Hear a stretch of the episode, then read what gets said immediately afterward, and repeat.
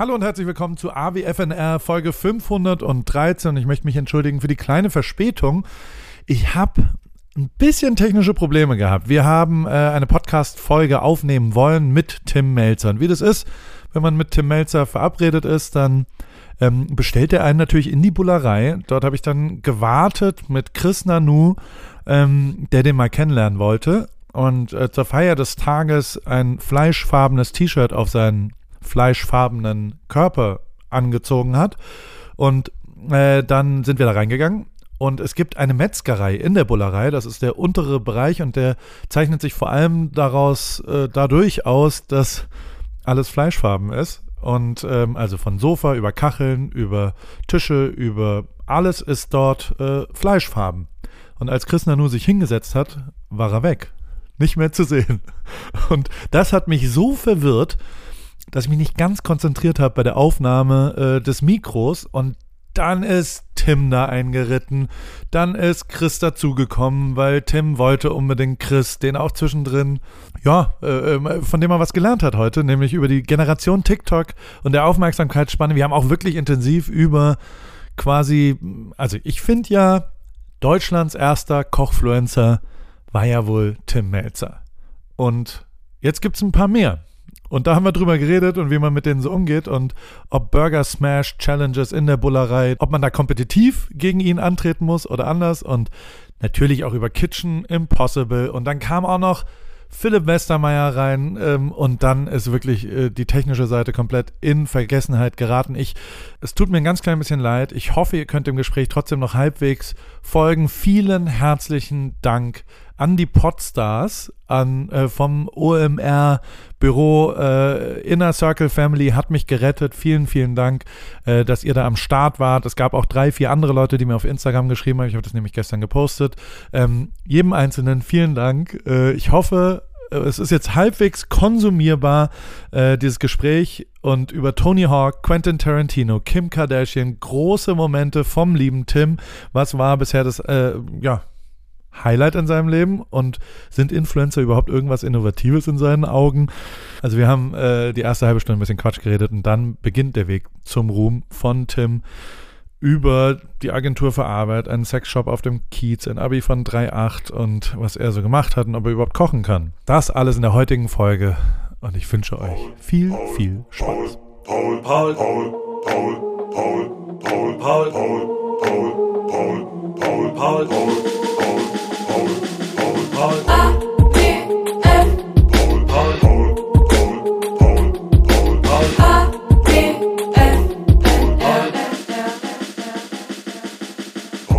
Nicht so diese. Ja, Hallo, Herr Melzer. Ja.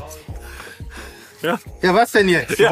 Na, pass auf, wir fangen das mal so an. Schönen ja. guten Tag. Mein Name ist äh, Tim Melzer, meines Zeichens äh, Fernsehen-Star-Koch Nummer eins in Deutschland.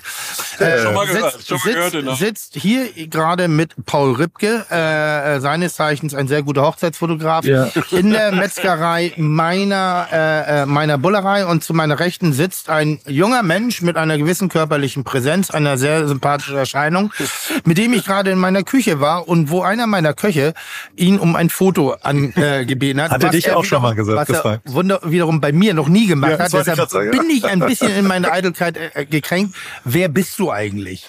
Tim, du musst aber vor allem das Mikro in die Hand nehmen. Wieso denn? Du, du hast nein, ich halte doch jetzt nicht die ganze Zeit das Mikro hier, sondern du kannst halt in deine rechte Hand, ja. nimmst du so, dass du so da reinsprichst. Wie Walkie-Talkie früher. Genau so ist es. Ja? Und dann kannst du aber jederzeit also, natürlich ihn, Andel, das, du kannst ihn jederzeit ja. interviewen dabei. aber genau. je, nein, es geht auf beide Seiten. Ja, aber so. zumindest äh, in die Nähe wäre schon ja, ganz Das ist wie so ein Duett. Ja. so, so nah bist du jetzt ein Foto machen. Wer bist du eigentlich? Also, ja, wer bist du eigentlich? Ich bin Chris, äh, Chris Nanu und äh, ich bin Koch. Ich habe Koch gelernt, 15 Jahre als Koch gearbeitet und äh, Tim, komm her, trau dich. Ja. und habe sehr lange als Koch gearbeitet und ja. mittlerweile äh, habe ich aber damit aufgehört mhm. und bin Influencer. Ich bin Koch-Influencer mhm, seit einem halben Jahr und es funktioniert ganz gut. Ist ihr müsst nicht so nah. Aber, bist, du auch so, aber bist auch so jemand, der denn so ein bisschen dämlich in die Kamera guckt und so ganz souverän Sachen im Mixer schmeißt und die dann von Zaubern perfekt auf dem Teller landen? Ja. Aber ja, also ich, ich, du hast ja nur, also das Format ist ja begrenzt. Äh, du hast halt deine 30 Sekunden, in denen musst du das halt machen und äh, Warum nur? 30, weil du, Aufmerksamkeitsspanne. Ja, Aufmerksamkeitsspanne der Leute. Also die Leute sind am Arsch. Das ist äh, 30 Sekunden. Kriegen das nicht mehr hin. Ja, und es geht ja noch weiter. Also das ist ja allein schon wie so ein Video aufgebaut wird am Anfang. Das ist immer die Hook. Das kennt man aus der Musik, ist das der Refrain. Aber in dem Fall ist die Hook das, was am Anfang kommt, was dich abholen soll. Und wenn du da nicht irgendwas Verrücktes sagst, dass die Leute sehen, okay, ich muss es unbedingt jetzt anschauen, weil sonst werde ich, kann ich ja nicht weiterleben, ja. wenn ich nicht weiß, wie man äh, Suppe wieder zu einem Brühwürfel presst, äh, dann äh, sind die Leute gelangweilt und skippen weiter, weil du einfach nur irgendjemand von Krass, ich habe mal Kochfernsehen für die Sesamstraße gemacht und da ist die Zielgruppe bis fünf Jahren. Und damals hat man gesagt, die Aufmerksamkeitsspanne geht nur drei Minuten. Ja. Das heißt, wir sind im Erwachsenenbereich heute schon drunter. Wir entwickeln uns zurück, bis wow. unsere Hirne klitzeklein sind und aalglatt wie bei Ottern. Wow. Ja. Und woran liegt das?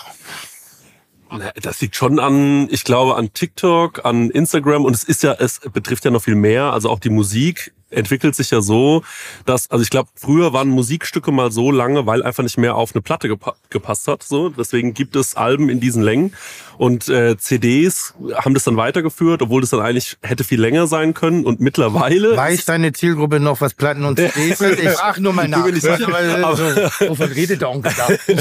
aber mittlerweile ist es ja so, dass sie der, also ich glaube, wenn ein Song länger geht als zwei Minuten, dann hört den sich auch niemand mehr an, weil der kommt nicht mehr in Playlists und kann nicht so oft hintereinander gehört werden. Das persönlich das halte ich ja für Schwachsinn, ja. Ähm, weil ja damals schon bei Queen Bohemian Rhapsody mhm. genau diese Diskussion ja. geführt worden ja. ist und das ist ja auch schon ein paar 30 Jahre her. Stimmt, ja. Dass man gesagt hat, ah, der Song ist zu lang, zweieinhalb Minuten, drei Minuten maximal, radiotauglich, alles drüber hinaus wird Richtig, kein Hit. Und die haben es antizyklisch gemacht und es hat funktioniert, aber heutzutage ist es halt einfach so, dass du in diesen Playlists Playlisten landen willst bei Spotify und deswegen versuchst du das zu kürzen. Und ich glaube, der neue Song Fußballer von Bones MC äh, geht, glaube ich, eine Minute zwanzig.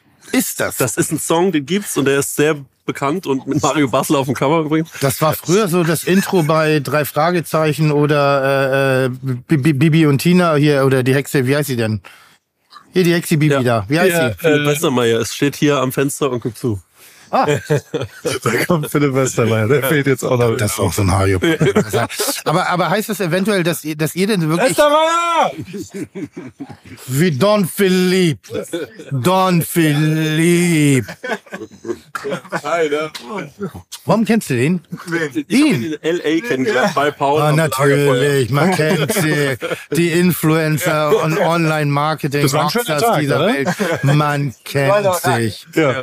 Und Paul hatte Geburtstag an dem Tag, glaube ich auch noch. Du weißt auch, was der beruflich macht? Ich bin Comedian. Ich habe es ja schon gesehen auf dem Stage hier. Ja, genau. Ich mache auch. Äh, ich habe noch einen Podcast. Also ich bin auch noch äh, witzig auf der Bühne. Ja, ja, kann man sagen. Ja. Also unfreiwillig witzig oder wirklich so apporn witzig? Ja. Aber ist das so, dass ihr vielleicht eure eigenen Zuhörer und Zuschauer einfach nur dumm macht, weil ihr denen gar nichts mehr zutraut? Also, dass ihr glaubt? Weil diese Diskussion ist ja nun schon 30, 40 Jahre her. Nein, vor 30 Jahren hieß es bei Queen, Bohemian Rhapsody, kein Hit, zu lang, kein Material. Jetzt sagst du auch, oh, der Song 21, weil länger hört keiner mehr zu. Mhm. Ihr bietet denen ja was an und mhm. vielleicht hören die nicht länger zu, weil ihr nicht länger könnt. Stimmt, ja, klar. Verstehst du, was ich meine? Du, du, spielst es schon mit, aber du hast halt auch, also du merkst es ja, dass wenn du es, also wenn ich jetzt ein neun Minuten langes Video mache, wo ich erzähle, wie man wirklich nochmal genau eine Zwiebel schält und die dann schneidet für so ja. einen Suppenansatz, dann äh, würde es halt einfach niemand schauen. Da würde ich aber vielleicht bist du einfach langweilig. Ich, ich mache hier was Gutes. und Waldemar mal zu zitiert, wieso kriegst du denn jetzt hier so eine Schärfe rein? ja, aber ja. guck mal, ich, ich mache analoges Kochfernsehen, meine, ja. meine Sendung dauert dreieinhalb Stunden. Richtig. Und haben damit Mörderquoten und hinten raus geht sie immer noch weiter nach oben. Das ist das, stimmt, vielleicht bin ich einfach interessanter. Nee, ist ein anderes Medium. Ich glaube, das ist einfach der Punkt. Das Nein, man muss an der Stelle muss man sagen, schade, dass keine Kamera dabei ist. Wir lachen alle, wir lächeln uns ins Gesicht. Genau. Wir, wir heben hier ein bisschen, das ist ein bisschen der heiße Stuhl. Der heiße Stuhl ist in rosa. Ja. Nachdem ich ja jetzt eben auch schon gerade nicht mit meiner neuesten Geschäftsidee äh, durchgekommen bin, weil wir hatten hier gerade Tom Böttcher. Tom Böttcher, äh, seines Zeichens was? Ja, Schauspieler. Schauspieler, ja. Schauspieler und Puppeninfluencer. Genau. Ja. Puppeninfluencer. Und ich hatte eine Idee, weil es gibt bei YouPorn eine Kategorie Dolls. Ähm, und warum? Ich weiß. Was? Was nach Kategorien gibt und ja, so. Seitdem ich dich kenne, kenne ich mich auch mit dem Internet ein bisschen aus. Und da gibt es eine Philipp Kategorie Dolls. schnell wieder weggehen. Nein, aber ich hatte die Idee, diesen, diesen, diesen, diesen, wie? Felix? Äh, Tom? Tom? in einen Koffer reinzupacken, als Puppe rausholen, im Latexanzug mit Hundemäskchen, Umschnalldildo und einem Ja. kleinen angedeuteten Poloch und das dann wiederum bei äh, äh, OnlyFans anzubieten für die Fetischboys und Girls. Und da habe ich gedacht, und da habe ich schon Katscheng, Katscheng, Katscheng gehört. Aber äh, wie gesagt, er war da nicht so ganz meiner Meinung. Er hatte, glaube ich, auch ein bisschen Angst vor mir. Kann das sein? Ja, ich glaube auch. Also, was Überraschenderweise. Also, Entschuldigung, was, will, was will dieser Mann? so, also haben wir jetzt Warte beantwortet. mal kurz, der, also erstmal, du, was machst du hier? Ja, Mir wurde gerade gesagt, ihr seid hier. ja. Geh mal kurz gucken. Ja, sehr schön. Ich wusste, wie das jetzt live hier aufnehmen, aber ich hätte, mein Kollege sagte hier, Paul Ripke hängt bei Tim Melzer rum. Ich, okay, das ist ja, Der weiß ja, wo es gut ist, weißt du? L.A., Madrid, äh, Saint-Tropez äh, und halt Hamburg-Bollerei. Das ist halt Creme de la Creme des, der, der, der... Herr Westermeier hat mich versetzt am Wochenende. Wir waren fest verabredet und haben gesagt, wir treffen uns Freitagmittag warst zu so einem? Brainstorming über verschiedene Ideen, die wir besprechen wollten. Dann gab es einen Abendmoment, wo, wo verschiedene äh, UnternehmerInnen Deutschlands zusammenkommen, äh, die die verschiedenen Dynastien, ich glaube, man darf gar nicht drüber reden, aber Shirin David war noch da, Westermeier und Paul Ripke hatte den Platz 17b anscheinend, angeblich, bis ich dann hinkam und dann war da aber kein Tischkärtchen für mich. Und ich war da das? nicht. Das war im Grill Royal. Oh, vielen Dank, ich war auch nicht eingeladen. ich war nicht der Gastgeber, ich war nicht der Wer Gastgeber. war denn der Gastgeber? Das kann ich nicht sagen. Warum denn nicht? Ist das wirklich so, dass du nicht drüber reden darfst? Das weiß ich gar nicht genau. Auf jeden Fall ein Mann ohne Stil und Klasse, weil sowas im Grill Royal zu machen, das ist nur wirklich schon ganz schön Klischee. ja? Das ganze Restaurant. Ja, ich weiß, und das ist ganz schön Klischee. Warum, warum Ja. ja. Anzug und Ja. Smoking? Aber wie gesagt, auf Philipp Westermann kannst du eh nicht zählen, weil ich habe ihn auch gefragt, äh, ob einer kleinen Geschäftsidee, ob er mir Kimi vorstellen kann, aber da hat er gesagt, nee, das ist äh, Close Club.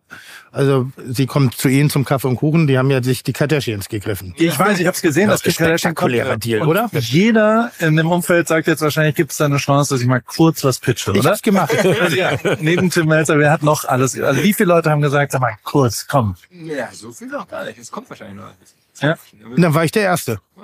Ich, war, ich habe eine raffinierte Idee. Ist das nicht so? Bei, bei, also wenn Ja, ihr so Stars announce, Also es gibt natürlich schon so Sachen, die dann aber, wo dann Leute sagen, wir würden gerne, dass ihr ähm, ihr Volk vorschlagt. Ich wollte da gar nicht selber ran, weil wir wissen genau, das hat irgendwie mit Geld zu tun. Und das, würde ich fast zu sehen, dass mich Leute ansprechen und sagen, wir würden hier in unserem Hamburger Ladenlokal die erste Etage leer räumen und bieten noch irgendwie, wir haben oder haben Budget für eine halbe Million. Gut, also Weil's- nur um klarzustellen, ich war es nicht. Ich habe genau. nicht die erste Etage, ich habe nur eine Etage. Du meinst, ihr könnt da was irgendwie mit denen reden. Und dann sage ich, ich versuche es gerne für euch. Ja.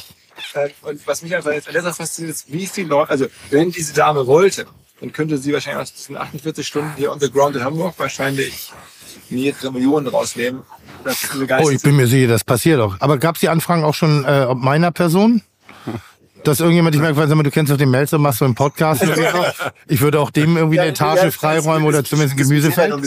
Ja, ist ja in Ordnung. Ja, ja. Ist ja in Ordnung. Ich, ich, ich, es, gibt Leute. Weißt du, wer den Pfennig nicht ehrt, ist des Talers jetzt, nicht jetzt wert. Müssen wir auch hier Wahrheit sagen. Ja. Ähm, wo du jetzt gerade ein bisschen damit publizierst. Ich Oh, habe jetzt- mehr oder weniger Ja. als neuen Geschäftspartner zugespielt. Hab gehört, ihr habt eine monstergeile neue Businesslinie auf dem Start, eine- eine Eismarke. Ähm, und ich werde mich da gerne mal beteiligt und ich werde hingehalten. Nee, du wirst nicht hingehalten. Du, das ist es jetzt halt nur inzwischen ein Millionen-Business. so, was? Also ich habe eine Frage. ja. Ähm, die Kim Kardashian, ja? Könntest du der eine Packung Pulled Pork? Das ist so ein veganer Snack. Heißt das wirklich Paul's Pork? Du, Das heißt, von Heißt der das Rügenwalder? Mühle heißt es Pulled Pork. Das gibt's im Edeka deines Vertrauens. Das- die. Kim, die braucht, die muss ja auch was essen. Aber Digga, sie- das ist doch eine Karikatur in sich. Du machst doch jetzt nicht wirklich mit. Das ist einfach zu geil. das gibt's genauso, mein lieber Tim. Was aus dem Namen Wow, kann. Ich dachte, das- wir sind fertig ne? und dann kommt Paul wieder das Neues. Das ist einfach unglaublich. Das ist einfach unglaublich. Tim, was spielt sich in deinem Gehirn vor, ab, dass du, dass du das jetzt siehst? Da, da diese Zitrone respektive dieser Euter so furztrocken gemolken ist, also wenn da, wenn da noch überhaupt was wie an Restflüssigkeit drin ist, dann kann das nur noch eine Eiterbeule sein, wirklich. Das ist, oder? Aber, also, Paul Also ich finde es jetzt so als, als neue Produktcover finde ich schon, weil es halt so drüber ist. ist einfach so lustig. Ja, super. Ich mag ja auch solche Sachen. Das ist ja genauso wie, als wenn Das ist ich... jetzt nicht so weit weg von deinem OnlyFans-Vorschlag für Tom, wenn ich das sagen darf. Also, Nein, out of the box denken. Das ist ja das, was große Visionäre äh, alle miteinander vereinen. Nicht immer nur auf dem eigenen Teller in der eigenen Suppenschüssel rumrühren, sondern hin und wieder auch mal für andere. Das ist ja das Besondere an uns, auch mal Ideen haben, weil manchmal steckt man selber, und das mache ich wirklich so, Ja, ja. selber im Hamsterrad, man ist selber oft mit, mit einer Betriebsblindheit ge, äh, gesegnet. Und wenn dann so von außen äh, ein, zwei, drei Ideen rankommen, dann greife ich oft zu und greife das auch sehr, sehr gerne auf. Aber was wäre denn jetzt dein Pitch gewesen an Kim Kardashian? Naja, ich habe, ähm, ähm, ich würde äh, Kim gerne mein Eis probieren lassen und weil ich habe gehört, wenn die ein Foto macht und das im Internet dann von sich so gibt, dass dann Leute sagen, oh toll, das kaufe ich auch.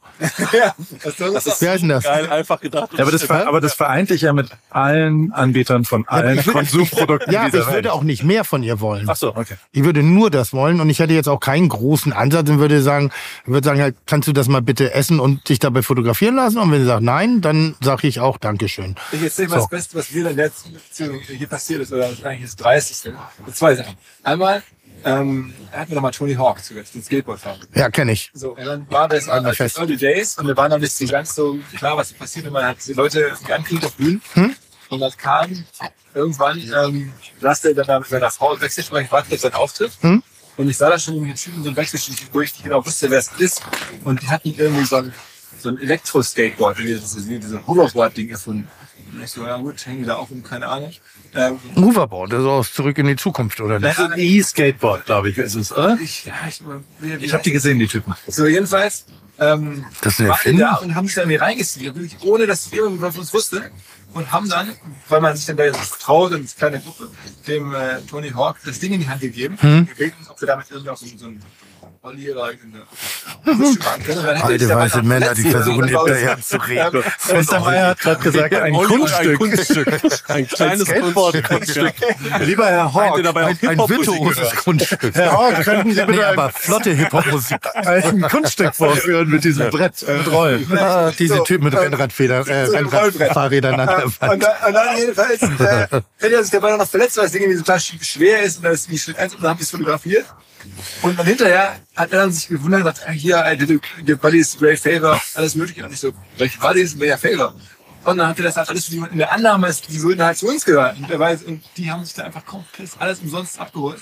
Ähm, Das hat aber geklappt. Also die haben die Fotos gehabt. Weil also was für, was für die Tony Hawk war, ist für dich ja Kim Kardashian. Also die Vorstellung, Oh, dass das, sie das hängt jetzt ganz gewaltig, weil sie ist jetzt nicht unbedingt mein kulinarisches Vorbild. Also, weil Tony Hawk und, und, und Skateboard, das macht schon, da ist schon eine Affinität. Nee, ich bin da einfach ein bisschen berechnender. Okay. Ich habe einfach nur gehört, also ich, mein Problem ist ja, und jetzt schneide ich mir so ins eigene Fleisch, ich kann die auch nicht auseinanderhalten. Die Kardashians, Ja. alle. Oder? Ja, Achso, das ist- Ja, doch, das schon. Also, aber grundsätzlich äh, ist das schon wirklich faszinierend zu sehen. Und das ist ja hier, wir, OMR reden wir auch oft drüber, Philipp und ich kennen uns ja ein paar Tage, äh, haben lustigerweise eigentlich geschäftlich gar nichts miteinander zu tun, ne? So wirklich, nee. So, und das ist vielleicht auch eine, bin ich eine der wenigen Beziehungen, die nicht auf Berechnung aufbaut. äh, der Rest, der, Paul. ja, Paul ja sowieso. Na, aber die, die eine Hälfte will was von dir und die andere Hälfte von der willst du was. Und bei uns ist ja einfach nur, bei mir kriegst du halt jedes dein, äh, Dritte Getränk. Das, das, das was? Ach ja, also genau. Eine Ebene gibt's, eine Berechnungsebene gibt's da noch. Äh, aber die ist wirklich nicht für die Öffentlichkeit. Ähm, Jetzt frage ich mich, was das ist. Aber das ist ja echt fies. Aber gut, das lassen wir mal so. Du wolltest aber äh, das Berechnen dann wie ich, Ich, ich, ich, das genau. zweite Beispiel von Sachen, die ich erlebt habe, also wenn man mit diesen Arten von Menschen äh, interagieren darf, bei uns ist es halt nochmal, wir hatten auch mal Quentin Tarantino da. ja, Und dann haben wir gesagt, okay, was machen wir jetzt? Da gab es auch extrem viel Nachfrage und haben wir uns überlegt, wir machen so ein... wollen Leute Filme mit ihm drehen? Wir wollten Fotos mit ihm machen. Ah, okay. Und, äh, okay, das ist ja so ein Standardding. Matthias Schweighöfer hat sich versteckt hinter der Bühne und hat gesagt, ich will mit dem. Nee, wir haben gesagt, 5000 Euro, ähm, so war dann die gemeinsame Idee, so eine Foto-Opportunität. Und dann haben wir uns gewundert, haben das irgendwie zehn Leute, mehr hätte es auch gar nicht gegeben, haben das dann gekauft und wollten das dann gerne machen. Und einen davon, den kennen wir alle, der hat hier eine ähm, karitative Organisation aus Hamburg, die sich für Wasser einsetzt. Mhm. Und die machen so legendäre Bilder mit Menschen mit so einer braunen Pappe und da steht Ja. Water is a human right. Mhm. Und ähm, sehr smarter Typ. Mhm. Und dann hat er sich halt dieses Foto gekauft, aber wollte da gar nicht selber drauf, sondern wollte nur dem Tarantino diese Pappe in die Hand geben. Dann hat er diese Pappe in die Hand gehabt, sich fotografieren lassen. Und, und dann war es halt so das neue Testimonial für Water is a Human Right. 500 Euro, natürlich hättest du es niemals. Guerilla-Taktik. Absolut Hardcore-Guerilla. Ja. Sehr smart von denen, muss man sagen. Ja. Hatte ich mal in der negativen Variante, äh, wurde ich nach dem Foto gefragt und, äh, und ich so, ja, ja, klar. Und dann kam hinter, hinter raus, dass der einen extrem starken rechtsradikalen Hintergrund hat oh. und Embleme getragen hat. So, und ich habe es natürlich in meiner Verpeiltheit nicht mitgekriegt. Es war einfach für mich irgendwer. Und da hat mich Gott sei Dank einer meiner Mitarbeiter darauf aufmerksam gemacht und sagt, du weißt schon, mit wem du dein Foto gemacht hast. Und ich sage, nee, halt ein Mensch. Und ja, und dann hat er mir das beschrieben, woraufhin ich sofort mein Management angerufen und habe gesagt, ich habe gerade einen strategischen Fehler gemacht. Der hat das Management hat sofort unterbunden, dass es veröffentlicht. Also seitdem scanne ich Leute ab Ne? Also wie sie auf mich zukommen, was sie an T-Shirts Aufdrucks haben, was ihre Tattoos zum Ausdruck bringen und wenn nicht, dann, also wenn da irgendwas ist, was ich nicht einordnen kann, dann äh, äh versuche ich das zu verhindern oder nett abzusagen. Also ich sagte nicht hier deshalb, sondern ich sage aber, nee, du ja. bist mir heute nicht da. Also es ist ein schmaler Grad, ganz schmaler Grad. Ja, total. Aber diese Meet and Greets ist so, ich habe das selber mal miterlebt bei ähm, äh, Richard Branson. Da waren wir Keynote Speaker auf so einem Großevent und haben Vorträge gehalten und Rich Nein, hier in, in, in, in um, CCA war das. Und Richard, Richard Branson war da. Was? Ich war auf Mac. Also, Richard, Richard, Richard Branson war so der Hauptakt, das war der Quentin Tarantino, die, die Kardashian irgendwie so und ich war sozusagen der Warm-Upper, das, das Fluff Girl für ja. Richard Branson, habe also den Vortrag gehalten da vor ihm und danach gab es auch ein Meet and Greet, so, es war eine ähnliche Kostenebene, 5000 Euro und Meet and Greet war wirklich eine Fotowand, dann standest du wie Hunde in einer Reihe dann bist du auf die Bühne gekommen, dann gab es ein mehr als, ich sag mal, ich öffne ein Supermarktfoto, also Handshake und in die Kamera, kein Wort und weiter. Ne?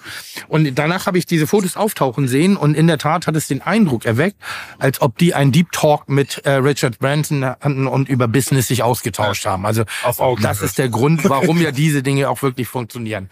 Aber wenn es zulassen, ist ja cool. Also hier bei Human is a, Water, äh, äh, is a Human Right das finde ich ja schlau, das ist ja lustig. Ja, ich hoffe, Sie haben es nicht aus Spendengeldern genommen, aber ähm, so, wir müssen ja Marketing machen. Und wenn ich mal gutes Marketing, äh, dann das. Also ich finde das. Äh aber so funktioniert eigentlich auch klassische Hochstapelei. Ne? Es gibt genug Leute.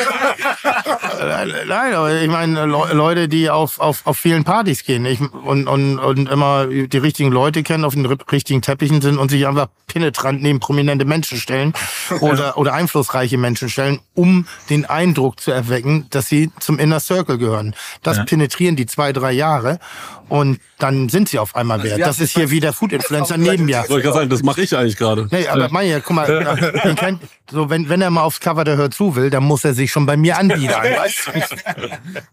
Gut, dass du es ansprichst. Ja, so, solange wir da eine analoge TV-Zeitschrift ja. einwerden. Aber Philipp, wie, ja. wie fing, ich, mich interessiert tatsächlich im Ernst, hm? wie fragt man Kim Kardashian an? Es wird ja nicht in die Insta-DMs geslidet nee. sein. Du mit deinem Account, hey Kim.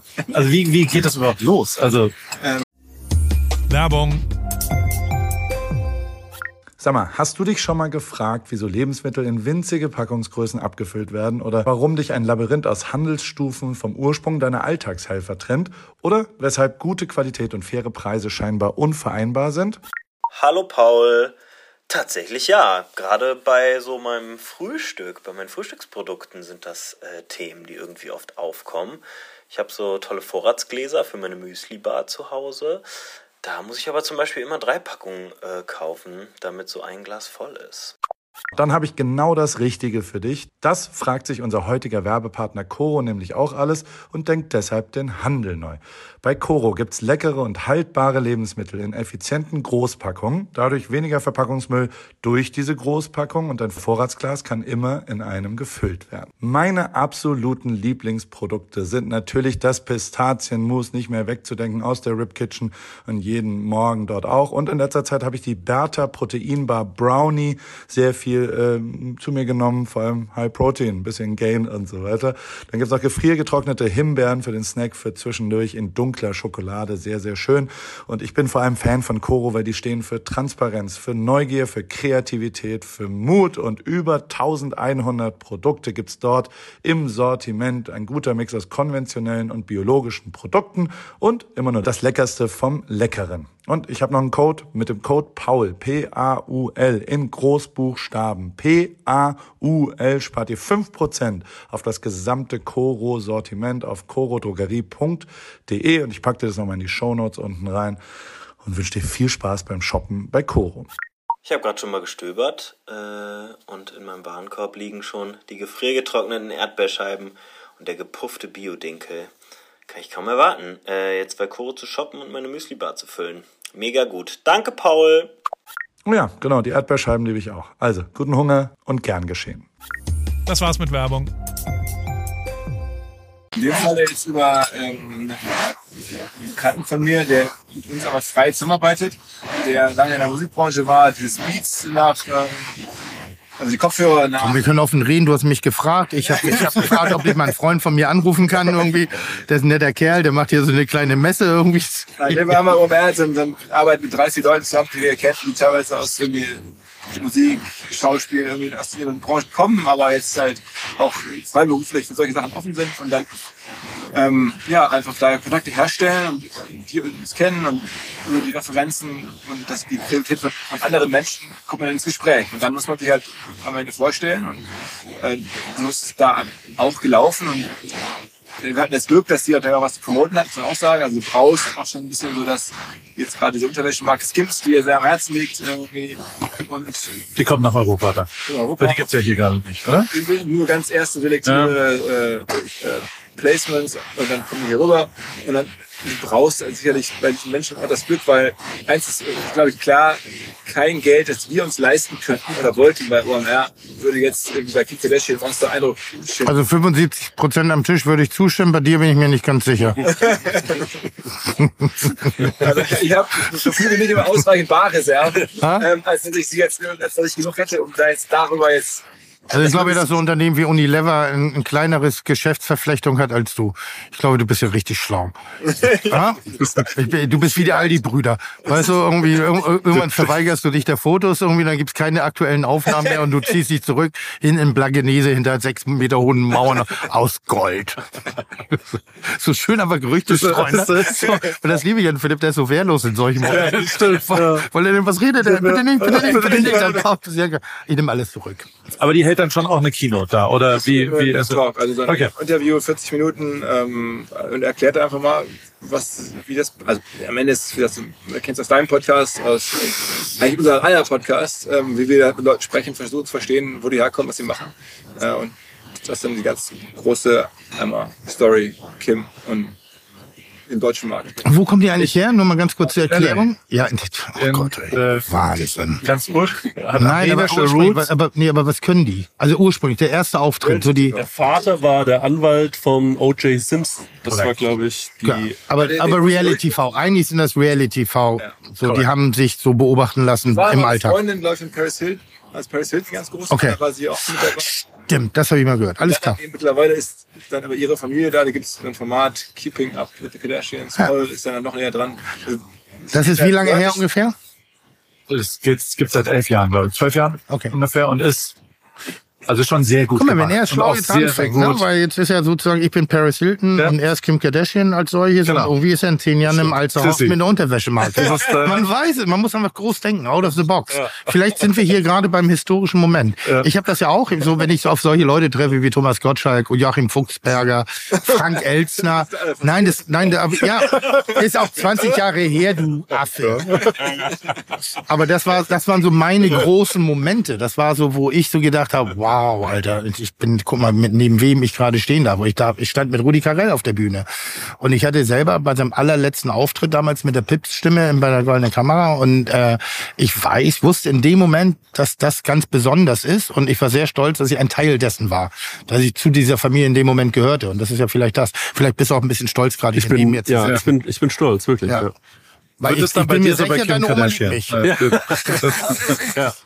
Was er eben Und auch würdest auch meine Oma lieben. Das Also er sagt auch gerade, dass er ja meinetwegen Koch geworden ist. Ja. Dass ich die Ja, Genau, ja, ich habe eigentlich eine total erfolgreiche Unternehmenskarriere gehabt und äh, dann habe ich das erste Tim Melzer Video gesehen und dann habe ich das abgebrochen und Nee, aber im Ernst, hat das wirklich einen Einfluss auf deine? Äh, nee, ja, nee, also ja, also Ohne ja, mich würde es also, euch nicht geben. Das stimmt wirklich. Das Ja, habe ich vorhin auch zu Paul gesagt. Also weil du dich ja schon ein bisschen über Influencer, Kochinfluencer so ein bisschen auslässt. Aber positiv. Aber du bist ja der OG Koch. der erste. Ja. Ja Du hast das ja erfunden. Ja, aber deshalb mache mach ich mich auch lustig, weil ich das mit Ja. Respekt mache. Also Ja. das ist ja, ich trete ja nie nach unten. Das darf man nie vergessen, egal in welcher Welt. Ich trete nicht nach unten. Und wenn ich jemanden überhaupt verbal erwähne, Ja. ist das von mir, und das klingt immer so ein bisschen blöd, aber schon ein Zeichen von Respekt.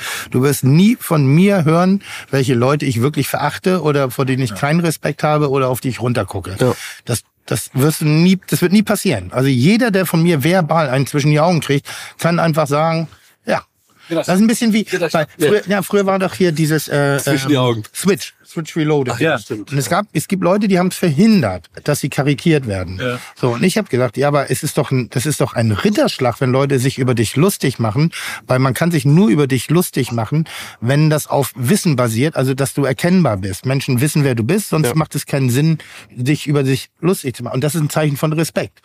Und bis heute äh, Max Giermann, äh, äh, jemanden, den ich sehr, sehr bewundere, wie Für dich lustig gemacht? ja, ja, ich bin jetzt, ich bin ja eins der ersten Switch Reloaded Opfer. Also ich glaube, ich war noch vor Stefan Raab oder unmittelbar nach Stefan Raab sozusagen. So, und das war sensationell.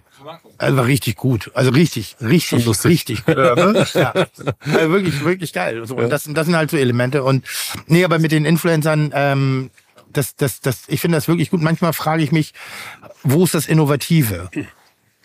Bei den Influencer. Ja, weil momentan ist zum Beispiel, ich gucke ja viel und ich suche hier selber auch für mich Sachen, ne? also gerade visuelle Darstellung, Videos etc., weil ich komme aus dem Analogen. Das ist unfassbar komplex. Nicht, also in der, Podcast-Welt gab es vor kurzem den Moment, wo ich dachte, okay, das ist wirklich neu. Ähm, und zwar gibt es doch jetzt diese ähm, Schauspieler, die jetzt auch Podcasterin geworden ist, Ah, Diese eine. Hobby Alter? wo wir alt waren. Genau, wo ich dachte, das Gefühl, okay, ich dachte auch, ich habe im Podcast-Bereich eigentlich alles gesehen. Und Gehört. Im Wesentlichen hört man Podcast, nur für ihn zur Erklärung, ja? Das ist doch so. Aber in dem Fall aber wirklich sehen. Der weiß ja nicht, wovon er redet. Videopodcast. Ah, okay. Weiter Ja. dann da mit ähm, Prominenten beim Friseur unter einer Bettdecke äh, liegt da und macht da so ein Gespräch. Also wo ich dachte, okay, man kann dieses Spiel doch noch weiterspielen, als ich es bislang irgendwo gesehen habe. Also Nora Tschirner, unter einer Decke mit. Ungefähr 12, 13 Jahre alt. aber war die da wirklich dann mit ihren Gästen unter einer Decke? Ja. Und ich saß mit ihr in meinem Auto unter einer Decke. Also die einzigen beiden unter einer Decke-Formate, die ich kenne, sind die von Bobby Altschaf und YouPorn. nee, von Paul Rübke bei Ehrenfrau. Nee, Nora, nee, nee, Nora Tschirner, vor 12, 13 Jahren, unter einer Decke mit. Ja.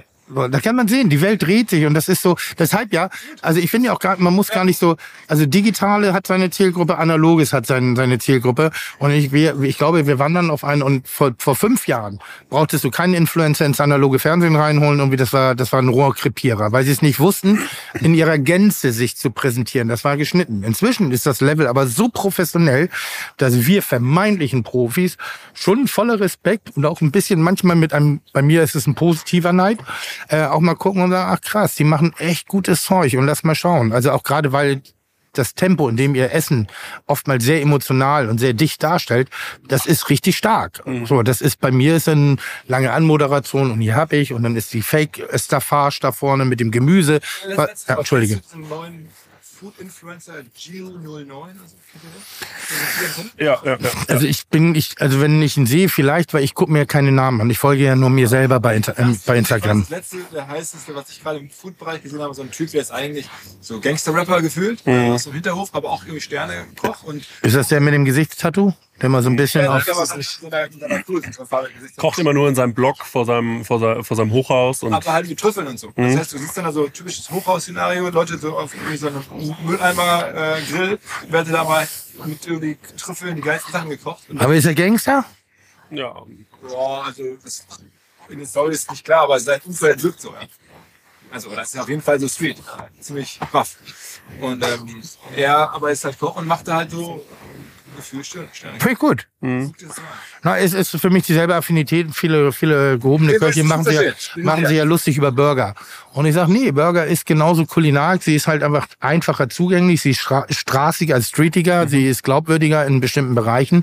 Und jede Burgerkette, die Leute für ihr Produkt begeistern, äh, haben ihre absolute Berechtigung, weil sie das Tür und Tor für uns öffnen.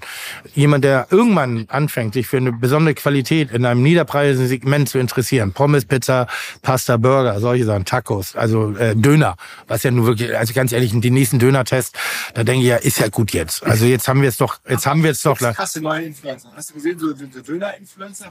Nee. Meinst du diesen Holle? Der halt so Döner. Morgen meine Kebabs. Ach Es gibt so viele Ja, ja, inzwischen. morgen meine Kebabs. Äh, Dennis irgendwie. Also, dass der dann da wirklich darüber entscheiden kann, äh, Dönerbrühe jetzt nachhaltig. Genau. Und ich bin inhaltlich jetzt beim Döner gelangweilt. Allerdings weiß ich auch, dass irgendwann werden denen die Döner-Themen auch ausgehen und dann werden sich neuen Themen öffnen. Das ist ja genauso. Du hast gerade gesagt, du warst bei uns im Laden und du, die, das haben die zugelassen. Ja, ich habe das Haben einfach, das meine Leute gesehen? Nö, weiß ich nicht. Ich habe das einfach gemacht. Hast du mit versteckter Kamera? Ja, ich, Wirklich? Also mit meinem Handy. Ich mache alles mit meinem Handy. ja, ja. Und ja, ich glaube, ja. also, weil du gefragt hast, was so innovativ ist, ich glaube, das Kreative daran ist halt die Ja. Ich gehe gleich rüber. Die nächste Person Ja, kommt hier. ja, ja. Ich, ich, ich, Ja, selbstverständlich weiß ich Bescheid. Mal, so ist mein Leben. Das, man denkt immer, ich entscheide alles und ich bin hier der große Baba. Was hast du gleich? Äh? Tim? Podcast. Ja? Ich habe Podcast hier bei Homer, beim Philipp Westermeier. Der stellt, der, der, der stellt uns seine, Beste. Schön, dass wir uns gesehen hier. Ja. Ja, ja.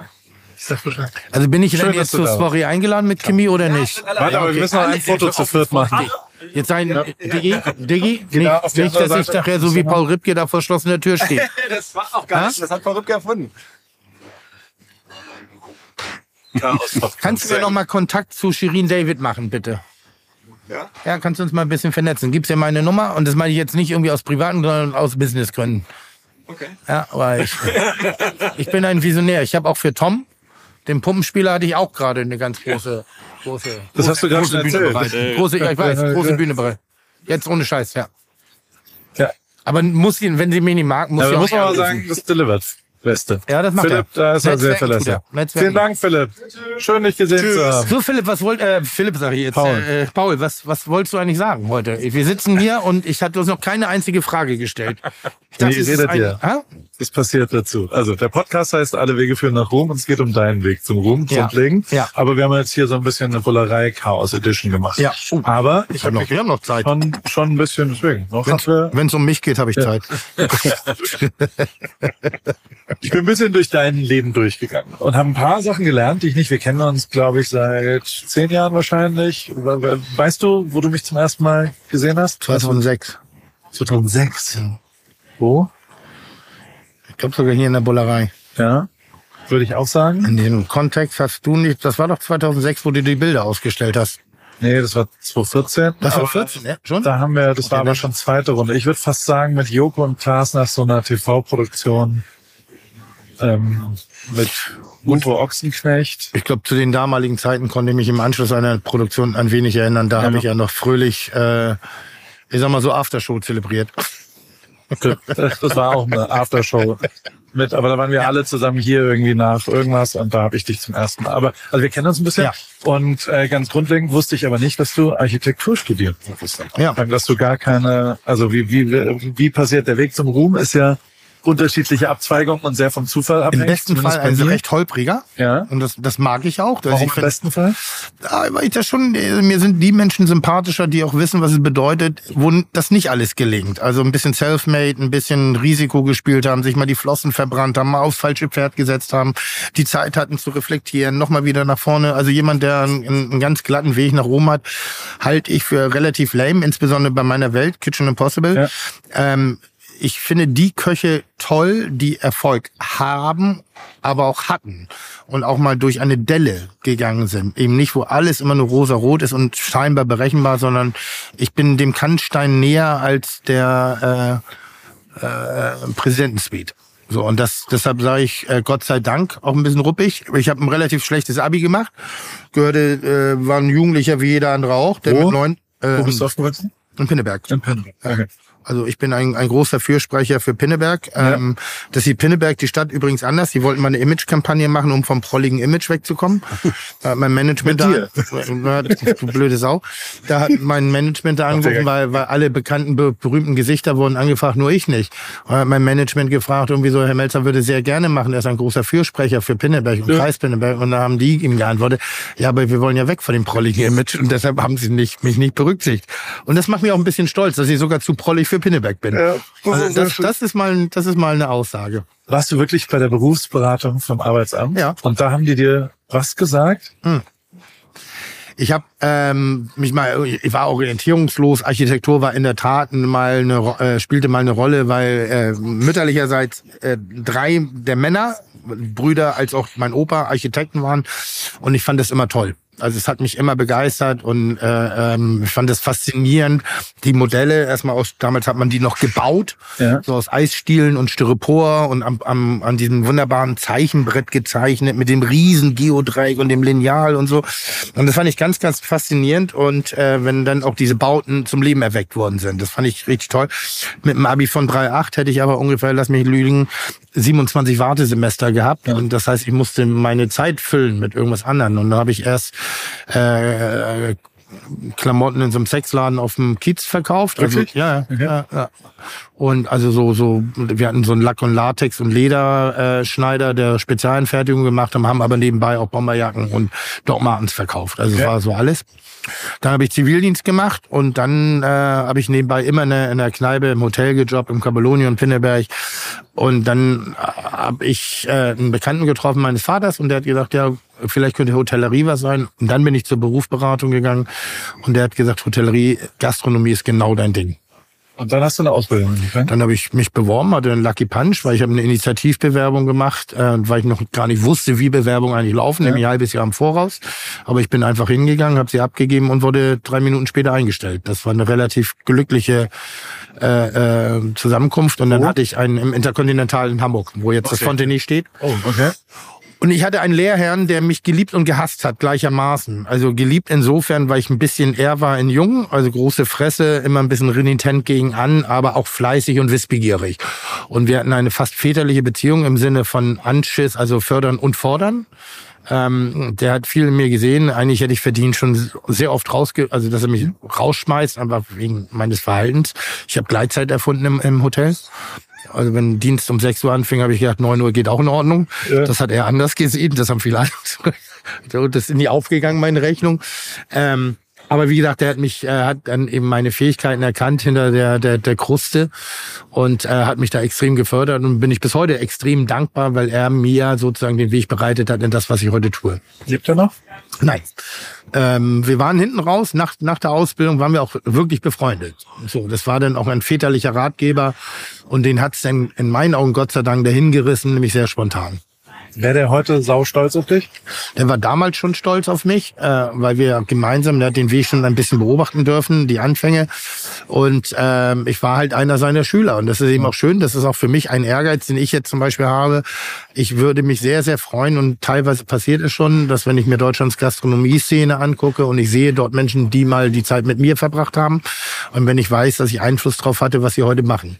Also in der Ausbildung, in der Wahrnehmung, in dem, was sie nicht machen. Vielleicht auch, weil sie sagen, das, was der Melzer macht, will ich nie machen. Ich möchte lieber was anderes auf einem anderen Niveau machen. Auch das macht mich dann stolz. Du hast gerade gesagt, er hat erkannt, was hinter der Kruste, was du kannst. Ja. Was kannst du? Naja, ich bin wirklich brutal fleißig. Also du kannst mir vorwerfen, was du willst, aber nicht, dass ich nicht hart arbeite. Und ich habe schon immer hart gearbeitet und ich glaube, das ist auch einer der Bausteine. Äh, es macht schon Sinn, in bestimmten Bereichen fleißig zu sein. Gerade wenn du keine Kompetenz hast, mhm. kann man mangelndes Vermögen auch manchmal mit Fleiß kompensieren. So, das ist bei mir im Wesentlichen die Ebene gewesen. Ähm, ich bin sehr beweglich im Kopf sehr bewegt und ich treffe meine eigene Entscheidung, nachdem ich sie aber durch Meinung habe überprüfen lassen. Soll heißen, ich mache nicht, was ich will, sondern ich mache das, was ich will, nachdem ich mir genug Informationen eingesammelt habe, um festzustellen, was ich wirklich will. Verstehst du, was ich meine? Ja, ja, total. Es gibt ja Leute, die sind engständig und gehen nur geradeaus immer mit dem Kopf durch die Wand. Das mache ich nicht. Ich höre schon zu. Ich probiere trotzdem oft meinen eigenen Weg aus und versuche trotzdem und oft mich aus der Masse herauszubewegen und sehr oft Gegenstrom zu sein. Also ich, wenn hier jetzt zum Beispiel jetzt alle sagen würden, Instagram ist das einzige, einzige Forum auf dieser Welt noch, was für irgendeine Ebene für mich von Interesse ist, dann würde ich das nicht glauben, dann würde ich äh, wahrscheinlich Kinofilme machen. Oder äh, genau das Gegenteil davon. Das ist mein Ehrgeiz. Weil das, was alle können, finde ich langweilig. So, ich habe Kochfernsehen für ja. mich revolutioniert. Das war gar nicht so mir so klar. Nicht nur für ähm, dich. Aber in, in, dem Sinne, dass ich gesagt, ich ziehe keine Kochjacke an, weil ich will kein, ich mache keine Sendung für Profis, ich mache Leute für zu Hause. Und zu Hause ziehst du keine Kochjacke an. Das ist, das, das schafft, das schafft eine, eine, eine wie heißt das? Distanz oder eine, ja, eine, Distanz. eine Bühne auch. Das schafft eine Distanz. Plus, dass ich immer gesagt habe, nee, wir machen das nicht, ich habe schon mal vorbereitet und gaukeln den Leuten vor, was sie in der Zeit können, sondern die Leute sollen mir dabei zugucken, was in dieser Zeit wirklich machbar ist. Was ich auch oft bewiesen habe, dass ich es gar nicht geschafft habe. Also wir waren ja eine Chaos-Sendung allererster Güte. Ähm, normalerweise hast du, ich sag mal, von 95, äh, von 100 Prozent, 5 Prozent Outtakes und 95 Prozent gelungene Sachen. Bei mir war es genau andersrum. 5 Prozent gelungenes und 95 Prozent Outtakes. Und darüber habe ich einen gewissen Status mir aufgebaut. Okay. Allerdings auch eine nach außen hin wahrnehmbare Inkompetenz. Also bevor ich Kitchen Impossible gemacht habe, da hätte ja, ich sag mal, viele Profiköche oder gehobene Köche fragen können, was sie vom Melzer halten. Und dann wäre das gewesen, so was ich heute vom Hensler halte. Also weißt du so, das ist nicht, also nicht ernst nehmen. Das war ein Spaß. Kannst du kochen? Ähm, ich kann mein Kochen sehr gut kochen. So, bin ich ein, ein, ein, ein herausragender Koch? Nein. Bin ich ein sehr guter Handwerker und habe ich eine unglaubliche Intuition und ein, eine, ein, ein Verständnis für emotionale Dichte von Essen wie kaum ein anderer. Da halte ich mich für hochgradig, also da, also hypersensibilisiert als auch talentiert. Mhm. Würde es mich jetzt aber, ich sag mal, jetzt bringen wir mal das auf Kunsttouren mit Fabian Hambüchen, No fucking way. Oder ja. fußballerisch gesehen, also ja, ich, würd, ich, würde, die, ja. ich würde untere Oberliga in der vierten Herren mitspielen und ich bin immer gut für, einen schönen, für eine schöne Blutgrätsche. Aber würde jemals Champions League spielen? Nein, gar kein Talent. Jetzt bist du aber ja, ich würde fast sagen, der bekannteste deutsche Koch. Wenn du so und der bekannteste und der beste. Ja, das auch. Dankeschön. Ähm, Timing war ja schon richtig. Und da kannst du auch sehen, was, Ganz kurz, was 20 Jahre Medientätigkeit in der Psyche macht. Schon, ne? so. schon. Der, die, also du hast ja, Timing war schon auch ein Faktor, der, also deine Karriere wäre ja wahrscheinlich 20 Jahre davor mhm. und auch heute hm. ein bisschen schwieriger geworden, oder? Das kannst du so oder so sehen. Ich habe neulich im Format gesagt, ich bin das, äh, ich bin für die Kulinarik das, was Jesus für die Weltreligion ist, eine neue Zeitrechnung. Also ich habe sozusagen Kalender geschaffen. Jetzt kannst du sagen, ja, ist zur richtigen Zeit am richtigen Ort gewesen, aber für mich ist es einfach, es ist so, ich, auf einmal war ich da. Also ich habe das Timing geschaffen. Also für mich warst du immer tatsächlich. Ich meine das auch wirklich. Ja, ich weiß. Also ich, merke, dass da was ironisch, äh, aber, ist, nein, aber der Inhalt ist ja tatsächlich ein großes das, Vorbild von mir, ein Freund von mir, mit dem ich zusammengearbeitet. Das war keine Timing-Geschichte. Er hat diese Welt eröffnet. Er hat pioniert. Diese, das genau, er war absoluter Pionier. Pionier. Genau, da bist du für mich auch ein Vorbild Und gewesen. Für, in Deutschland für diese Verhältnisse war es waren so viele Leute, die dagegen waren. Es waren so viele Leute, die gesagt haben, nee, das ist nicht. Der Senderchefin hat damals gesagt, ich gehöre in den Knast, aber nicht ins Fernsehen. Der Stellvertretende, der mich schlussendlich mir auch die Chance dieser ersten zehn Sendungen gegeben hat, der hat gesagt, ja, der kann den Knast, aber von dort aus produzieren wir eine Kochsendung, weil ich höre ihm gerne zu. So, also da würde ich nicht sagen, ich habe Timing geschaffen. Sehr gut. Du entscheidest ganz schön viel aus dem Bauch raus. Auch da bist du, also du bist wirklich ein Vorbild von mir gewesen mhm. für Pioniertum. Weil als Hamburger hat man das ja hier mitgekriegt. Mhm. Ich habe hier zwölf Jahre gelebt und viel im Umfeld mhm. und so weiter. Und alle haben eigentlich den einen gemeinsamen Nenner immer gehabt, dass du A, wirklich Sachen neu denkst und mhm eigentlich fast erst anfängst, wenn jemand sagt, das geht nicht, das ist aber so, das macht man so. Ja. Das war für mich immer krass und wir haben eine gemeinsame Bekannte. Jetzt kommt übrigens gleich der Moment, mir ist eingefallen, wo wir beide uns erstmal gesehen haben. Ähm, Sally. Stimmt. Die bei der Backspin gearbeitet hm. hat und als ich 20 war, die ersten Fotos dort damals als Office-Leiterin, glaube ich, hm die war dann bei dir und ist dann zu mir gegangen hm? und äh, hat bei mir so Studioleitung gemacht hm? für mein Fotostudio in Norderstedt. Und da mussten wir eines Tages. Hey, Norderstedt ist übrigens das äh, Pinneberg von Hamburg. Ja. und äh, da mussten wir Damenrosen, lange weiße Rosen fotografieren und brauchten Kopfsteinpflaster, weil der Kunde sich das gewünscht hat. Und dann hat Sally gesagt, können wir bei Tim machen. Hm. Weil wir brauchen ja immer irgendeine Art Base. Ja. Und dann sind wir hierher, konnten hier parken, haben einfach nur vor der Bullerei auf dem, wir haben nur den Boden für äh, Unterkörperaufnahmen benutzt. Ja. Und du hast irgendwann die Tür aufgemacht, hast produziert und hast dann relativ klar gesagt, hat irgendjemand Hunger von euch? Weil ihr, glaube ich, gerade was produziert habt und hast uns alle reingenommen in das TV-Studio, was nebendran ist. Wirklich? Ja, und hast für alle und hast mit mir noch gemeinsam auch was gekocht. Gibt's auch als Video, weil ich so Making-ofs damals gemacht habe. Und irgendwo hattest du in der Intuition, ich habe dich das auch schon ein, zwei Mal nach drei, vier Bier gefragt, hast du gesagt, ich hatte irgendwie intuitiv fand ich dich cool. Und das habe ich nicht gesagt. Doch, hast du hundertprozentig genauso gesagt. Intuitiv habe ich gedacht, du brauchst, du brauchst es. So, ich meine, ganz ehrlich, guck dir an. So, also, das ist so cool.